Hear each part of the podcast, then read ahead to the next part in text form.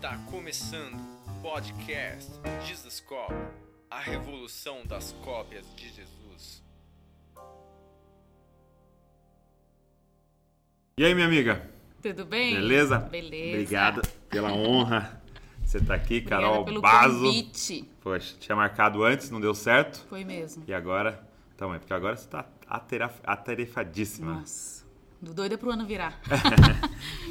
Eu queria te fazer uma primeira pergunta, que é o seguinte: toda vez que a pessoa vem pela primeira vez no podcast, eu pergunto como é que foi sua história de conversão, né? Como é que você conheceu a Cristo? Você vem de uma família cristã? Como é que é? Não, não venho de família cristã.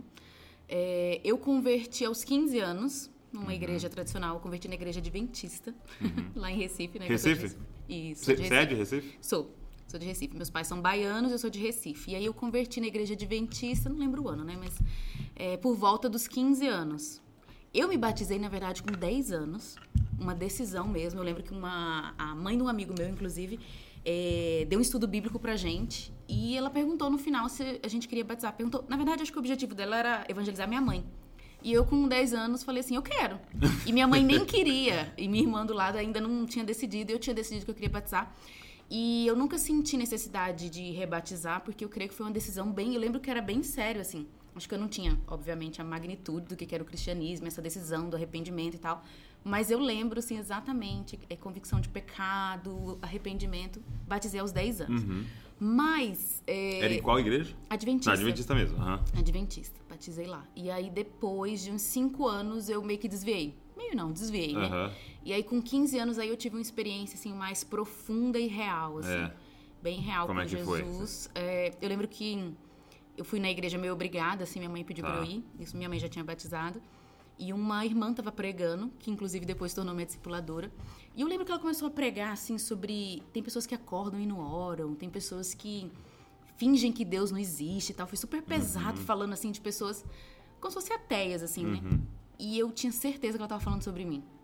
E eu cheguei a pensar assim, minha mãe falou mal de mim pra ela, eu tenho Isso certeza acontece que é- muito, né? ela tá descrevendo os meus pecados.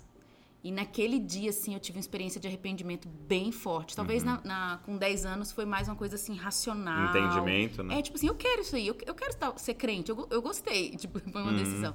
Mas aos 15 foi mais no interior, assim, uma experiência de convicção de pecado, até porque eu tinha desviado antes, então, assim, tava mais consciente dos pecados da adolescência, né?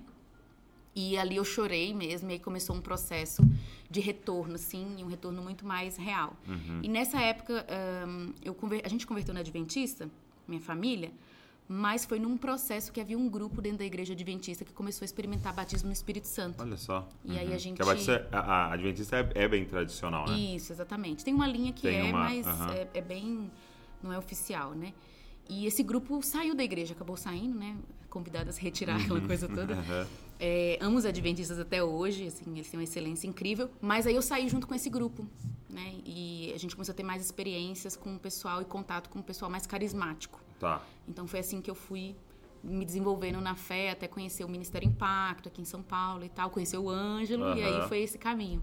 Então, é, aí eles saem e começaram uma comunidade. Isso, começaram uma comunidade. Mas Entendi. logo depois acabou, cada um acab- acabou indo para uma congregação Aham. e tal, mas foi assim que minha fé foi se desenvolvendo. Entendi. Inicialmente na Adventista, mas logo depois a gente já. Então, já no início você tinha um histórico aí com Isso. essa experiência Isso. carismática aí, com, Isso, esse, com os dons, né? Isso. É, e aí você vem quando para São Paulo? Você veio para São Paulo por causa do, do É. envolvimento com o Ministério Impacto? Isso, isso. Eu conheci, eu Você ainda estava em Recife. ainda estava em Recife, terminando a faculdade de jornalismo e conheci os Uhum. materiais da Impacto. Apaixonei pelo livro de história da igreja, Uhum. o sé- Igreja do Século XX. Eu li em dois dias o livro. É mesmo? assim.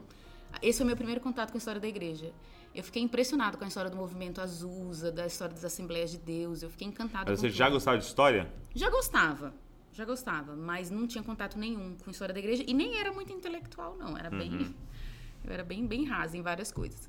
E aí conheci o ministério, apaixonei, falei, nossa, eu quero estudar lá, eu quero ir pra lá e tal. E nesse meio do caminho eu conheci o Ângelo. Entendi.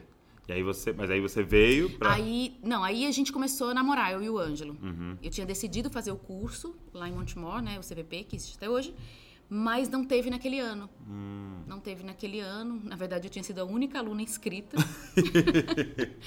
aí não dava para ter o curso só com um aluno. E aí eu falei, ah, vou terminar minha faculdade mesmo. Tá. Aí nesse intervalo eu conheci o, a gente, já conheci o Ângelo, né? a gente começou a namorar, namorar não, né? A gente já noivou, ele já foi lá em casa pedindo em casamento, aquela Já coisa foi assim. toda, já foi tudo bem certinho.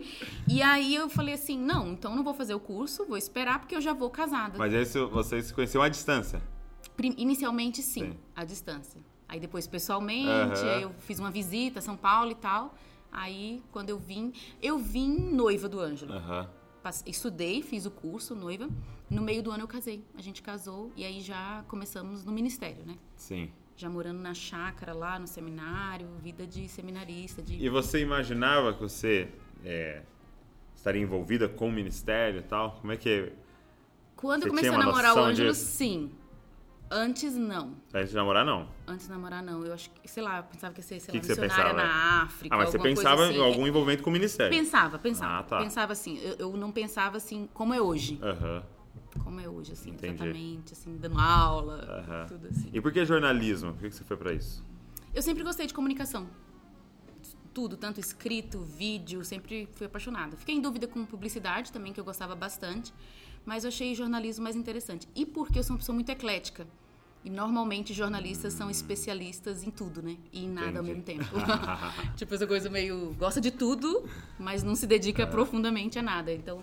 Mas eu gostava, sempre achei. É. Mas eu, eu acho muito legal isso, porque é, é algo até, até algo que eu gostaria de desenvolver com o próprio podcast aqui, para você é, dar voz às pessoas e permiti-las falar Aham. é, daquilo que elas acreditam e tal, e não necessariamente que é aquilo que eu acredito. Por exemplo, pode ter Sim. convidados aqui falando coisas que Pensa diferente. não necessariamente é a forma que eu vejo e tal, mas você ter esse respeito de, de promover o diálogo, né? É. As pessoas poderem falar. E essa neutralidade do jornalismo, né? Que Isso. pode ser um pouco utópica, né? É. Ser- É meio utópico, mas é um objetivo. Mas é uma tentativa, É, né? Com certeza. Muito legal. E, e aí, você, você. Tem uma pergunta que eu ia te fazer. Como é que foi, então, a história de você se envolver com. Porque toda vez que a gente pensa em Carol Basso, a gente pensa na história da igreja. Engraçado, pelo menos pra mim, né? E pra algumas pessoas que estão ao meu redor. Então você tem esse primeiro contato com o livro. E, e- e por que, que você decidiu, de certa forma, mergulhar nesse assunto? Eu fui aluna do CPP e lá um dos pilares é a história da igreja. Então, o aluno passa um ano estudando história da igreja. Tive aula e apaixonei. Apaixonei. E o- os diretores lá loucos, que hoje é o Haroldo, né? O Ângelo também, a Elisa na época. é, nos convidar, me convidou para ser professora de história da igreja, sem eu, eu ter sido só uma aluna, o trainee, assim, né? Vai lá. E aí eu lembro, Douglas, que eu sentei assim mais ou menos um mês para estudar a história da igreja toda. Hum. Porque eu falei assim, eu não posso estudar agora e dar essa aula, eu preciso ver o todo. Entendi. E essa foi uma experiência marcante para mim. Sério. Eu lembro assim, tipo, em casa, no papel, escrevendo à mão, sem computador, fazendo linha do tempo, me localizando, porque eu não eu não era uma super estudante assim. Eu fiz uma faculdade mediana, eu fui uma Uhum. aluna mediana, eu não tinha conhecimento muito de história geral. Mas eu me Estuda lancei. pra passar ali, né? É, eu não tinha. Eu, eu gostava, mas eu nunca tive assim, uma jornada intelectual muito forte. Então eu peguei, sentei, aí vi o todo, falei, ah, não, agora eu acho que eu já consigo me localizar. E foi. E por que, que foi tão marcante? Porque eu consegui ver a história da igreja como um todo. Ver a linha do tempo inteira. E hoje eu acho que minha aula, meu estilo de comunicar tem muito a ver com isso, com facilitar a história da igreja, sabe? E eu acho que as pessoas ficam meio perdidas, são muito, muitos fatos, então eu sempre gosto na- no meu curso de mostrar o todo. Vamos olhar o todo rapidão, depois a gente aprofunda em cada, cada parte. muito e a bom. maioria dos professores às vezes gastam muito tempo com uma parte só, e aí a pessoa se perde, assim. E quando você vê os Faz sentido, né? processos, fica bem legal de você perceber o que Deus está fazendo na É história. como se você fosse, ah, vamos montar esse quebra-cabeça, vamos olhar a Isso. caixa primeiro. Isso. Eu gosto que que de nós trabalhar assim. fazendo, né? Eu gosto de trabalhar assim. é legal. E assim, pra você que é uma professora de, de, de história da igreja, por que, que nós deveríamos estudar a história da igreja? Eu sempre falo que tem sete motivos. Uau, então fala aí pra gente. É parte da minha aula, mas assim, vamos lá, falar alguns. É, eu acho, primeiramente, que gera maturidade. Eu já conheci muita gente que trabalha com ministério e pastores que falam assim, ai, é, a nova estratégia do momento é tal coisa. Mas essa estratégia já... Uhum. Foi 1600 era novidade, sabe? E às vezes nem deu certo. bom. E a É. pessoa nem sabe. É, heresias também. A maioria das heresias que a gente tem hoje já teve na história. Difícil alguém criar uma heresia nova, né? É, e já foi refutado, assim, é só requentado, né? Então eu também tive essa experiência estudando história da igreja e falar assim, nossa, isso aqui parece tão agora, mas é séculos antes, né? Então acho que traz bastante maturidade. Então acho que até na nossa prática de igreja lá em Montemor, com o Ângelo e tudo, eu acho que a gente cresceu muito dando história da igreja por causa disso. Ok. Tipo, o que, que é legal? O que, que é legal dos reformadores? O que, que, que, que não é legal? O que, que é Uhum. legal dos pentecostais? O que, que não é? E a gente consegue, eh, um segundo motivo, ter mais respeito com as linhas do corpo de Cristo. Hum. Quando eu li a história do avivamento Azusa, eu passei a respeitar muito mais as igrejas da Assembleia de Deus, porque tem uma história ali por detrás, né? É, por mais que eu não concorde, talvez, com a doutrina ou outra, você conhece a história, você respeita. É tipo assim, conheci a família, vou respeitar. Aham. Então, acho que gera isso também, né? E mesmo porque tem todo um pano de fundo, tem todo um porquê de aconteceu aquilo ali, né? Não é tipo alguém É. por preciosismo faz daquele jeito, né? Tem Por uma mais que a gente tá falando Assembleia de Deus, mas qualquer outro É, movimento sim, que tem uma coisa errada, assim, que a gente não concorde, é, tem uma história ali por detrás que às vezes faz sentido até a pessoa ter se comportado daquele jeito, ter chegado Sim. àquela conclusão teológica e tal. Então acho que isso ajuda a gente a ser mais cuidadoso, né? Com o corpo de Cristo. Uhum. Outra razão para estudar a história da igreja é ver os processos de Deus na história, né? Uma visão é, materialista da história vai dizer que a história gira em círculos, mas a gente não está girando em círculos, né? A gente tem um propósito de Deus, é, é linear, né? A gente tem um começo lá em Gênesis, a gente tem um fim em Apocalipse. Então Deus está nos levando para um ponto da história. Então na história da igreja você vê, nossa, mas já aconteceu tudo isso? É, nossa, o que, que Deus quer fazer de novo agora na nossa geração, né? Então, eu sempre gostei muito Tá. da história da igreja por esse viés, assim, da questão do avivamento, da escatologia também, sempre foi um, um ponto nosso. Não é estudar só por estudar as in- informações, é o que, que Deus quer fazer hoje, né? Se ele já Uhum, fez tanta entendi. coisa boa no passado. Então, maturidade. Segundo, Ah, esqueci já. Qual foi? é. É respeitar, respeitar. ah, ah, ok. É, a segunda é o plano de Deus, né? Tá, Entendimento do plano de Deus. O Lloyd Jones falava isso. Você acabou de ler a Bíblia, o próximo livro é a história da igreja. Porque é a continuidade, né? Hum, entendi. É, é a segunda coisa mais importante. O que, que Deus continua fazendo? É. Outra coisa é a, ver as questões boas e negativas da história da igreja. Isso Sim. tem a ver com maturidade, né? Uhum. E uma outra razão para estudar a história da igreja, que eu sempre tenho falado, é que muita gente, quando vê o tanto de denominação que tem hoje Uhum. no mundo, tanto de teólogos, linhas teológicas, muita gente tem a tendência de falar assim: nossa, não dá para saber qual é a verdade cristã, assim. Cada um É. pensa de um jeito, isso é relativismo, né? Ah, não dá. Cada um, é melhor cada um pensar por si mesmo e pronto, final. Não, quando você olha a história da igreja, por mais que tenham teólogos que pensem diferente sobre coisas do cristianismo, da vida, existe um básico, um essencial da fé cristã que sempre permaneceu, de Atos até os dias de hoje. Uhum. O essencial, assim. E isso não muda. E é incrível você olhar É isso assim mesmo? na história da igreja, Como se sabe? fosse uma parada protegida, assim, por Deus. É que é o básico da fé cristã, sabe? Como, por exemplo. É, trindade, Uhum. Jesus, 100% homem, 100% Deus, você vai ver os- todo mundo concordando Tentaram sobre mexer isso. nisso e nunca É. conseguem. É, é o depósito da fé, né? Como tá ali- nas escrituras. Existe um bom depósito da fé que foi guardado pelos apóstolos e foi passando de geração em geração. Isso é por mais incrível, que né? tenha heresias e pontos discordantes, escatologia, por exemplo, todo mundo quer que Jesus vai voltar. Aham. É um básico, Jesus vai voltar. Sim. Muito bom.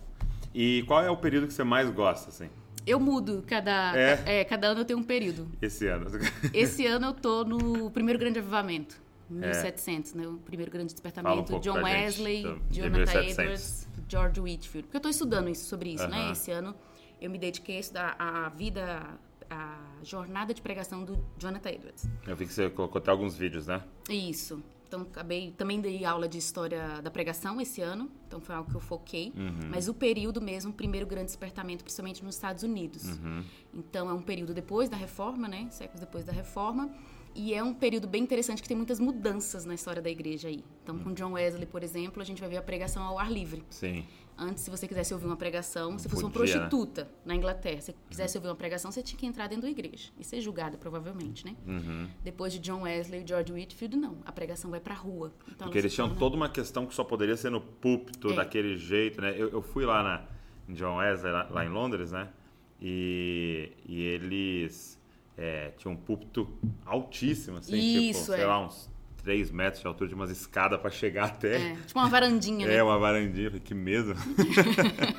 Subia lá pra pregar. E ele tinha um metro e meio, né? É, ele era baixinho. Então, é, aí, aí isso vai pras ruas, ele começa a pregar nas ruas e isso foi uma revolução. Isso, isso é a, gente começa a ver a- o surgimento do ministério itinerante. dos pregadores que começam a viajar, que hoje é tão comum, né? Aham, não era tão comum na época. Então, isso é um impacto muito forte na pregação, pregações mais orgânicas, mais simples. O próprio George Whitfield, ele não pregava com esboço. É uma mudança forte também. E principalmente que é um período de avivamento, né?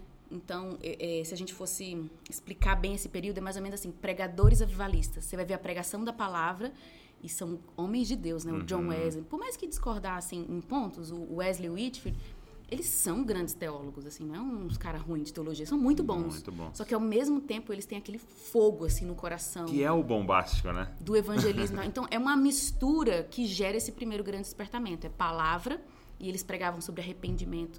Porque, assim, para pra pensar, na Europa, Inglaterra, todo mundo meio que nascia crente, assim, berço cristão e tal. Então, aquele cristianismo social. E eles começam a confrontar isso. Ah, tá bom que você nasceu aqui na igreja, mas você teve a experiência do coração aquecido? Você teve arrependimento? Porque os dois tiveram essa experiência, né? Já eram grandes, já eram adultos e tiveram uma verdadeira experiência de conversão com arrependimento e aquela experiência interior. Depois isso vai ser criticado, né? Nossa, a religião vai virar muita coisa do coração. Mas eles bateram nisso, e isso que gerou o primeiro grande despertamento, né? E O Jonathan Edwards faz parte desse grande. Faz parte desse período, só que Desse ele está muito mais nos. Estados Unidos, porque ele. Uhum. ele é americano, né? Os outros dois na Inglaterra.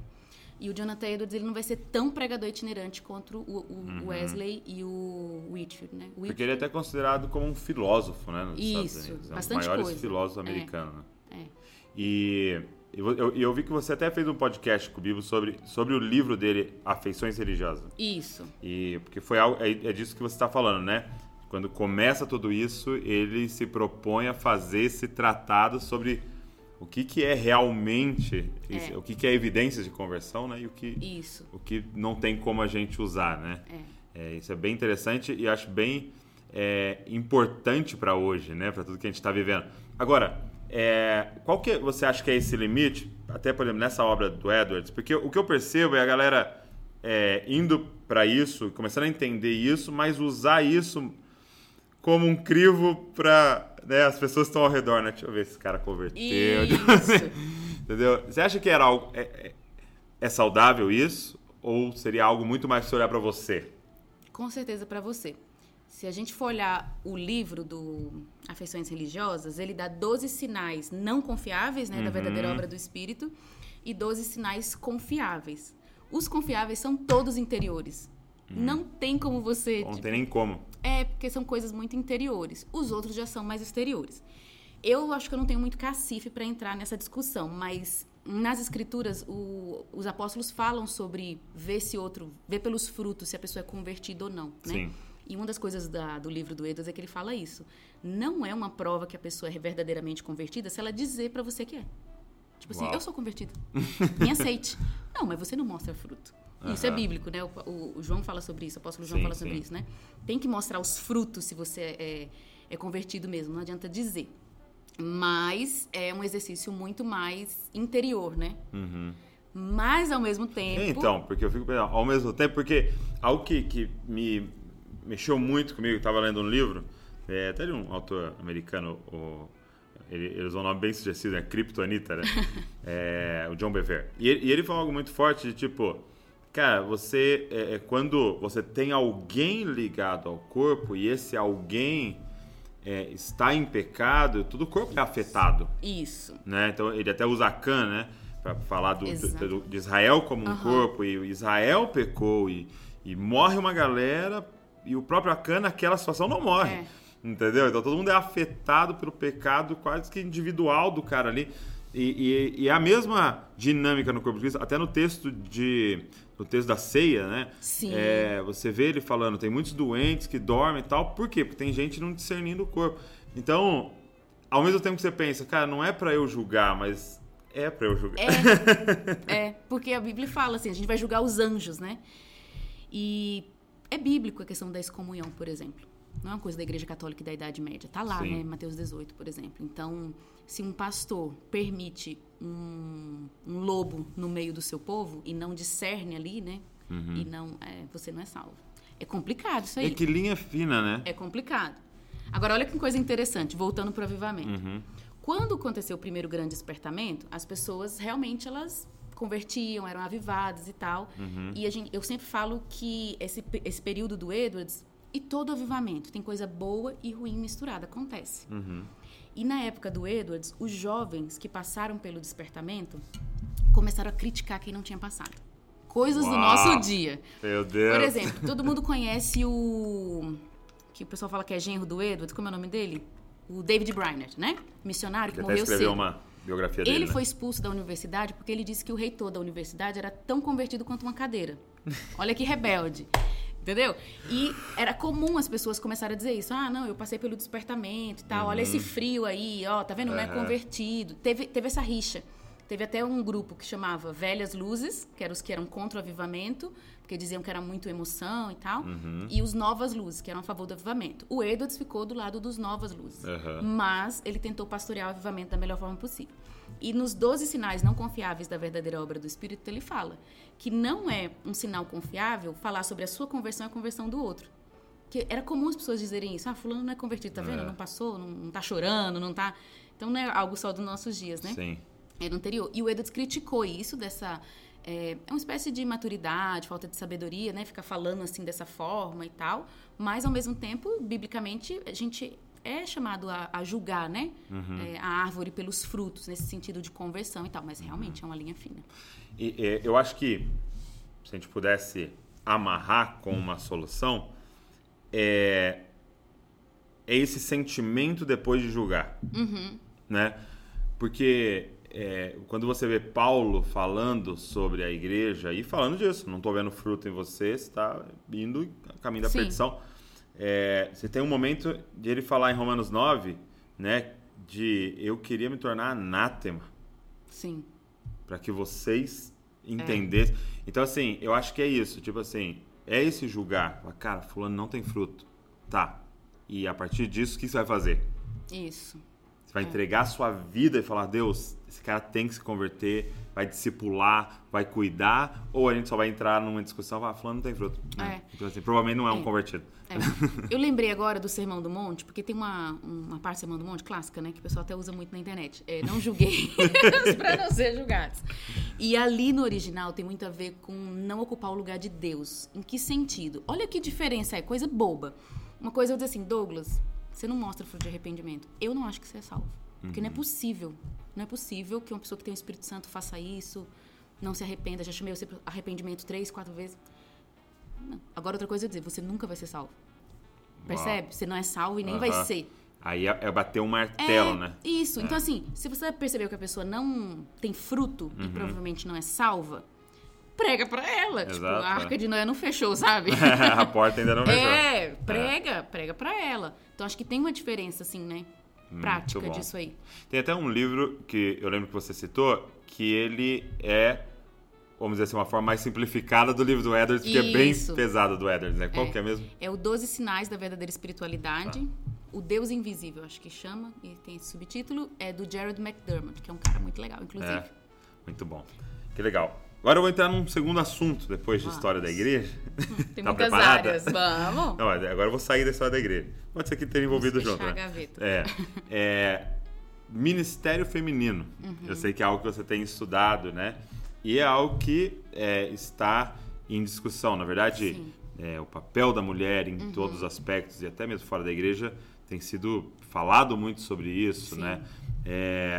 Daquilo que você tem estudado, como é que você tem visto o cenário atual? É, o que, que a Bíblia nos fala sobre ministério sobre feminino? assunto, né? É, eu tenho estudado bastante porque foi uma necessidade minha, né? Tô no ministério, casei, já entrei assim pro Uhum. ministério, então eu sempre tive uma dúvida assim de como me portar. Isso. Porque eu não queria ser uma mulher ministreira, você entende, né?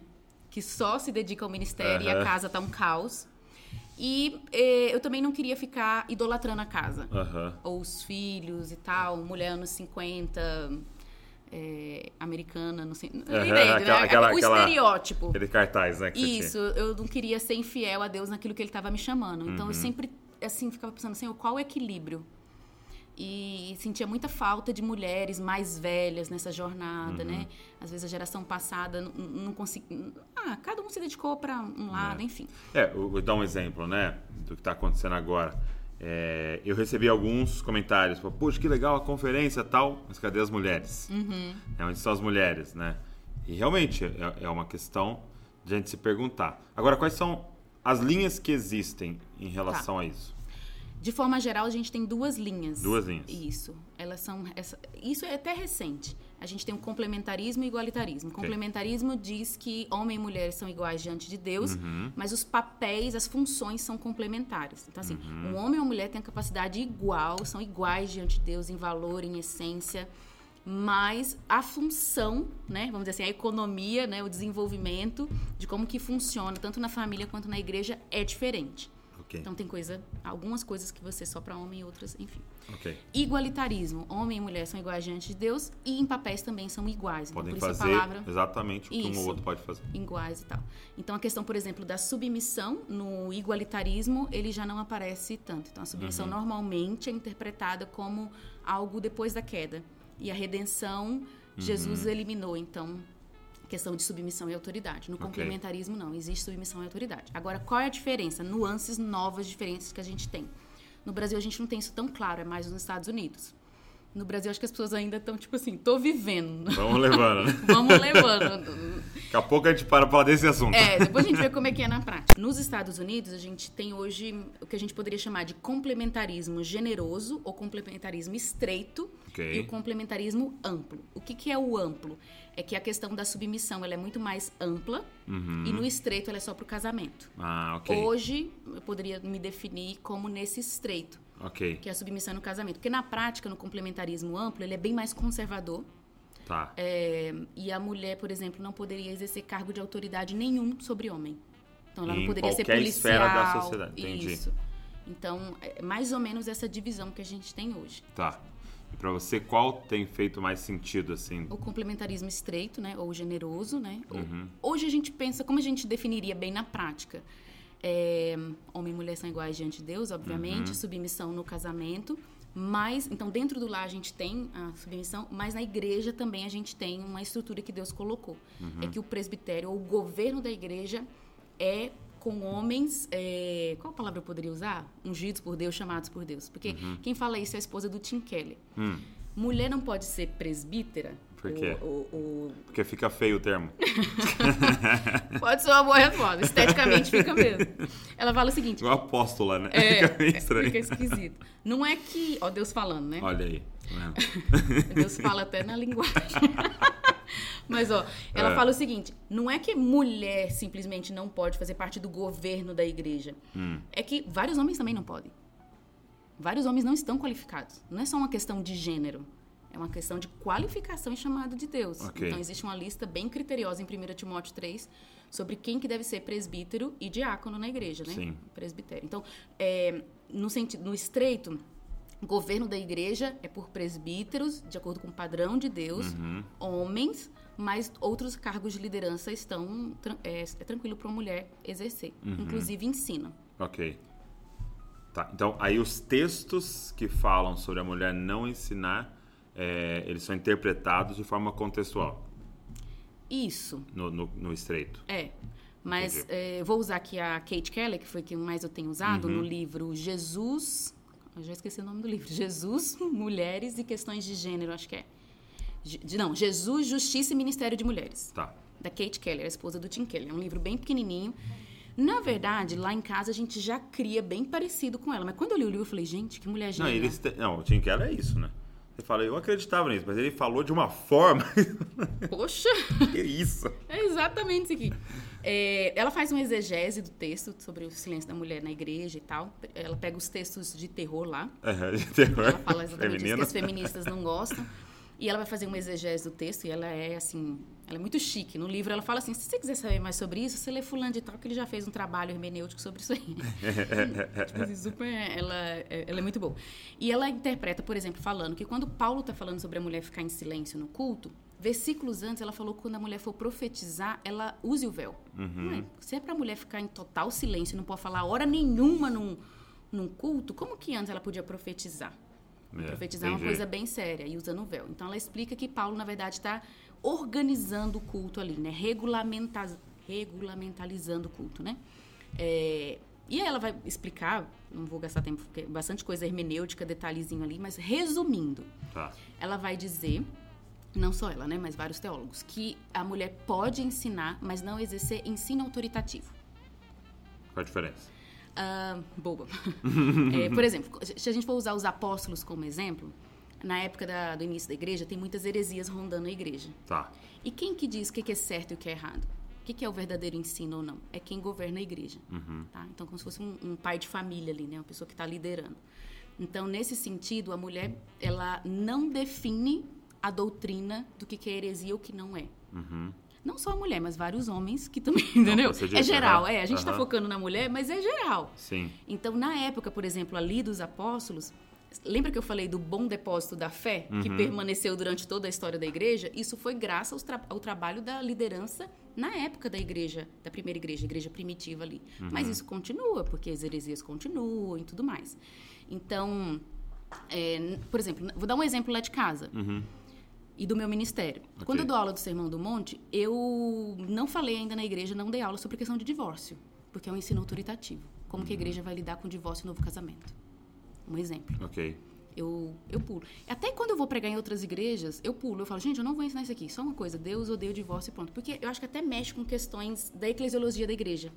e eu, como uma entendi. pregadora Sim. convidada, prefiro Convidado, não... Você não sabe qual é a linha ali. É, Aham. exatamente. Tô dando um exemplo externo Sim. e local, né? Então, é, definir qual vai ser a, a crença da igreja, né? Uhum. A confissão de fé da igreja, por exemplo. É, eu, eu acredito que as pessoas têm problema com essa questão. Até eu lembro que eu estava num painel de perguntas em uma igreja e a gente falando um pouco disso, né? Porque a gente tinha que quebrar essa hierarquização da igreja e tal, falando disso. E aí começou a falar de presbitério, diaconia e tal. Aí alguém é, levantou a mão e falou: Cara, mas não é uma hierarquia? né? E, e eu percebo que muitas pessoas têm problema com essa questão da hierarquia, né? Tem dificuldade, isso a carne já, né? Alguém que é, tá acima do outro no sentido ali da, da, da estrutura e tal, porque não entendeu o que é hierarquia no reino de Deus. Exatamente, concordo.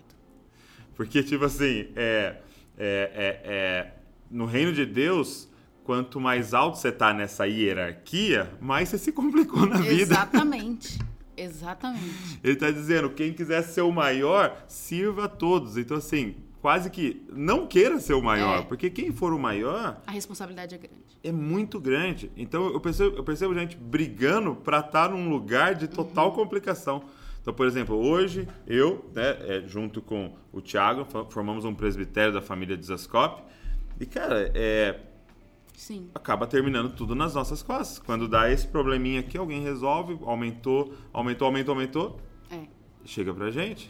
Douglas, você sabe que esse livro da Kate Kelly, eu lembro que eu li o título e falei, nossa, esse título não faz sentido, mas faz. O título é Jesus, Justiça e Ministério de Mulheres, né? As questões de gênero. Justiça por causa disso, porque normalmente quando a gente ouve sobre essa estrutura que Deus colocou, as mulheres pensam assim, mas é injusto.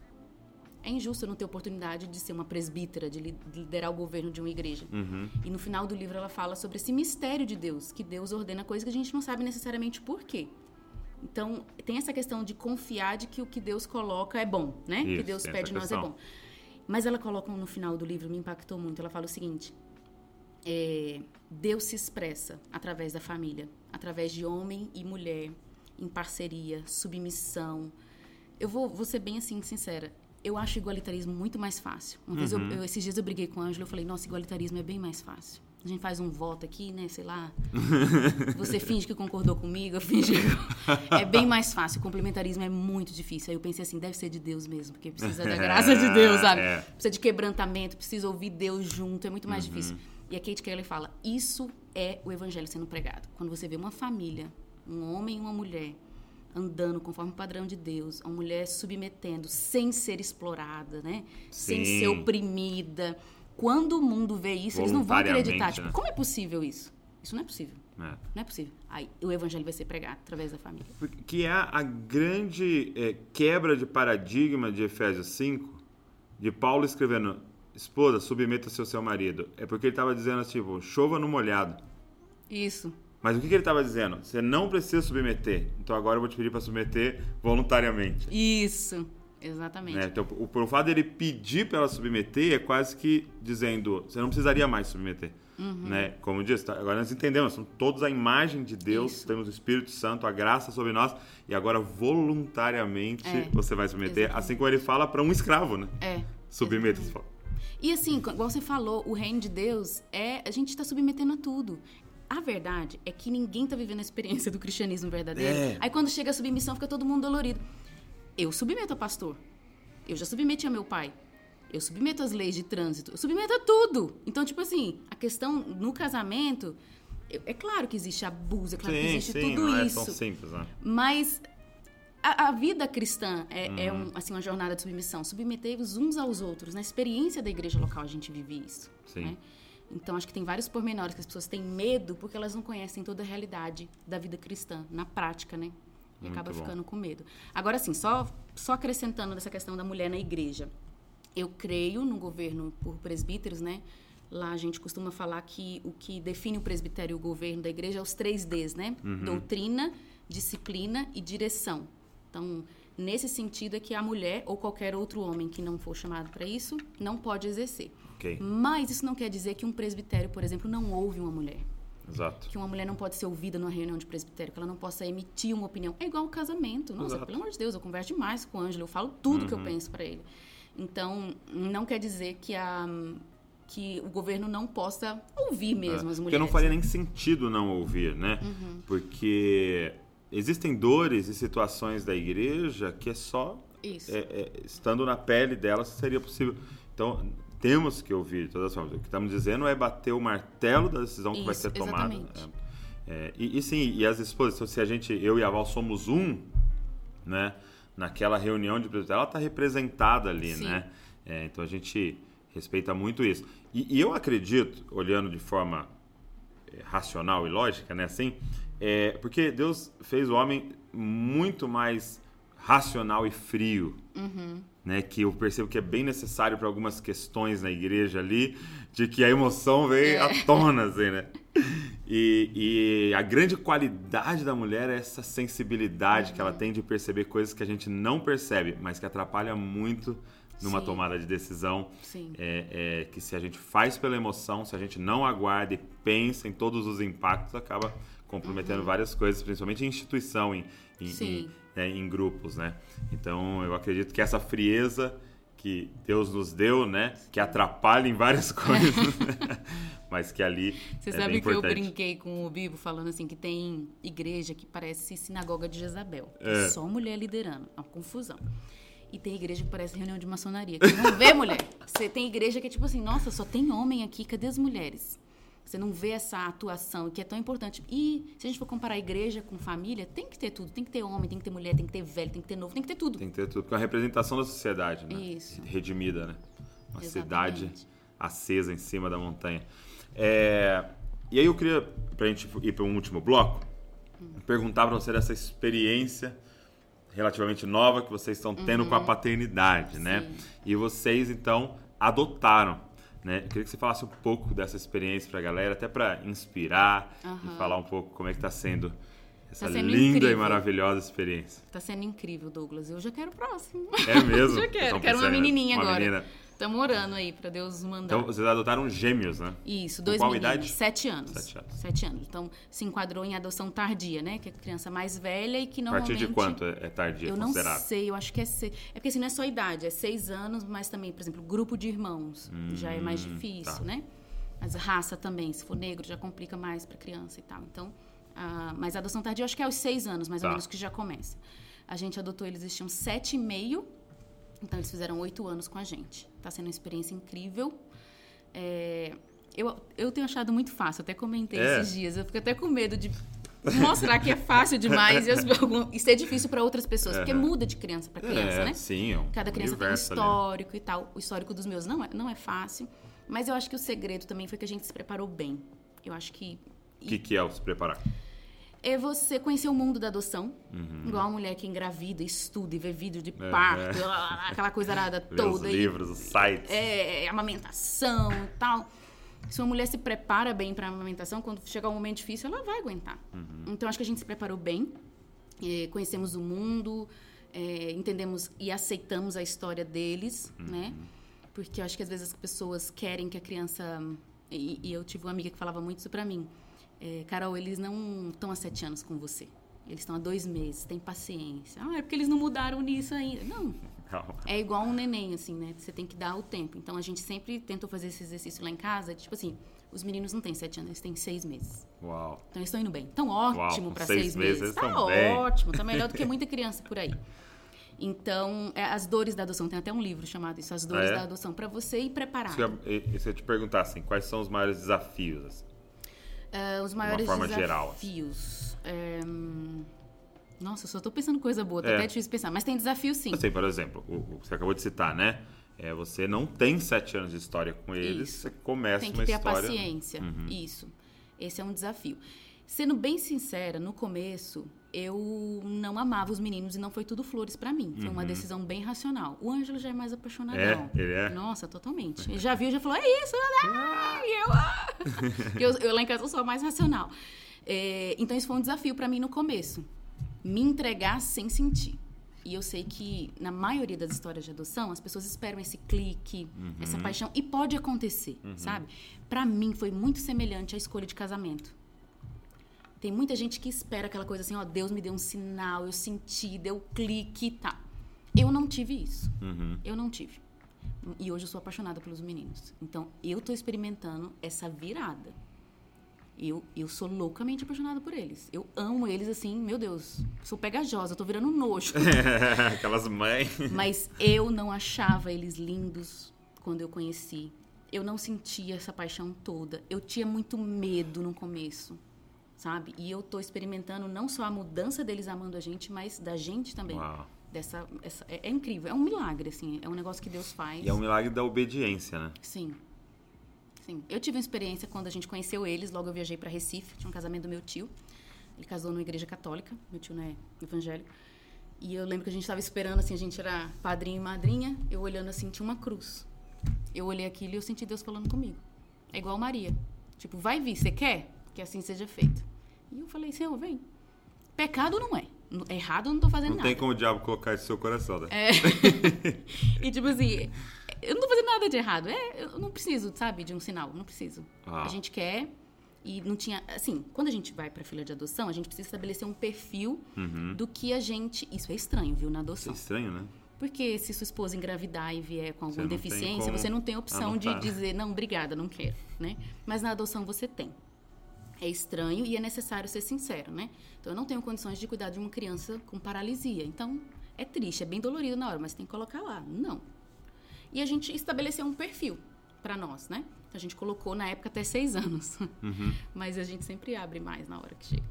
É, no começo a gente começou com uma irmã, com uma criança só, depois a gente aumentou e tal. Mas enfim, a gente tinha o nosso perfil. E eles se encaixavam no perfil. Entendeu? Então não tinha por que eu dizer não. E aí Deus fez. Deus fez tudo. Mas tem um desafio. Tem um desafio cultural também, né? Que a gente estava Ah, falando. tá. É, os meninos têm um histórico, têm uma cultura, isso é um desafio, até como mãe, pra gente que ama, é, você lidar com a história que seu filho sofreu antes, sabe? É, Isso, é- isso é um pouco difícil, assim, pra mim até hoje. É, não sei se isso se resolve, né? Porque é aquela dor, tipo, eu não tava ali. Ele tem uma história sem mim. Então, isso é algo que a gente precisa sempre estar trabalhando. Foi um desafio. Aceitar eles como eles são, né? Não querer mudar. A gente quer mudar porque a gente ama, mas tem que deixar eles serem eles, sabe? Pra não fazer também a criança refém de tipo assim, ah, eu tenho que me adequar pra ser aceita. Não, você aceita do jeito que você é. Eu, eu te vamos dizer assim, né? Eu te, eu te adotei, te trouxe pra perto de mim com toda a sua história. E eu vou lidar com isso, né? Exatamente o evangelho, né? Exatamente o evangelho. É exatamente o Eu, eu percebo assim, é, pessoas que foram adotadas, né, sempre, é, quase todas falam desse sonho de adotar. Sim. Que ela tem esse sonho de retribuir para alguém o que aconteceu com elas, né? Aham. Se o cristão entendesse, né? É. Você sabe que eu sou adotada, que né? você é? Eu sou. Olha só, tá, tá vendo? Minha experiência foi, assim, com três dias, né? Nasci e Ah, já então fui pra você- casa da minha aham. mãe é, adotiva. Eu tive essa experiência. Então, pra mim, funciona tipo assim. Ah, não tem gente que nasce cesáreo e normal? Pra mim, é só mais uma forma de, É, sim. de ser família. Então, era meio natural. Ah, acho que vou adotar. E, e- e, assim, se todo cristão entendesse, né? É, Você é adotado. é, exatamente. Você foi adotado. Você é um filho adotivo, né? É. Então repita com o outro, né? É. Não haveria nenhum órfão no Brasil Exatamente. hoje, né? É que lógico que o sistema é muito moroso tal, e, e é super complexo, não é algo simples de se resolver. Talvez seria algo mexer mais nas leis do que, Uhum. né? Mais no sistema, né? É, é do que somente na questão de pessoas para adotar, porque eu sei que tem muita É. gente que deseja, né? É.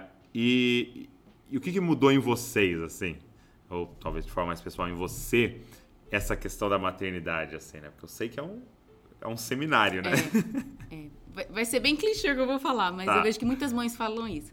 E é verdade. Tirou tudo de bom que eu tenho e de ruim ao mesmo tempo. Eu não sabia que eu era tão impaciente em algumas coisas que, seria, que eu seria capaz É de tipo dar uns jejum, gritos. assim. Exatamente.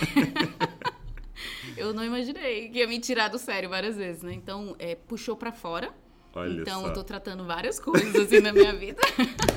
Sermão do monte muito necessário, doses maiores agora, né, É, né? nessa jornada.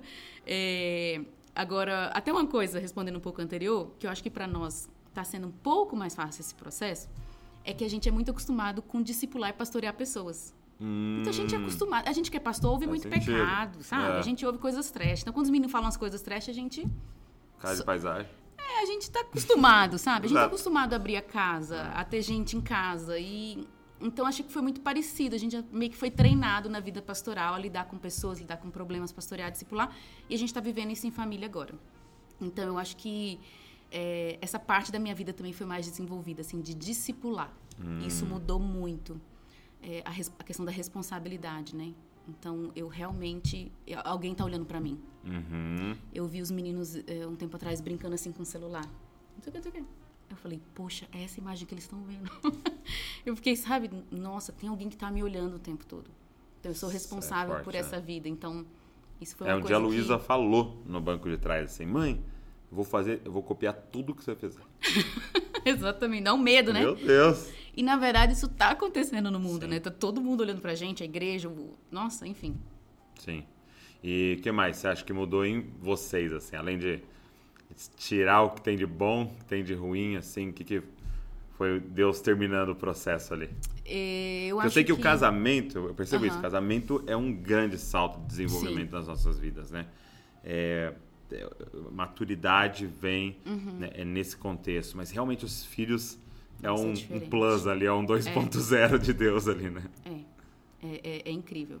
Ah, mudou muito a dinâmica da nossa família. Uhum. Eu acho que ficou muito mais divertida a casa. É mesmo? Eu acho. Trouxe. É, a gente trabalha muito. Você também é igual, né? Assim, então, a gente se dedica muito ao ministério, muito à igreja. Então, acho que os meninos trouxeram uma leveza pra nós, sabe? Uhum. Chegar em casa depois de uma conferência e eles tá estarem brincando, zoando, e a gente ri, até esquece, assim, Legal. sabe? A gente conseguir desligar, é, se divertir mais, brincar. É leveza, assim, a nossa família ficou mais leve com eles, apesar de mais trabalho, porque dá muito mais trabalho, Uhum. muito né? mais. em vários sentidos, mas trouxe uma leveza. Eu acho que a gente conseguiu também trabalhar muito, é, bem melhor as nossas emoções, assim, sabe?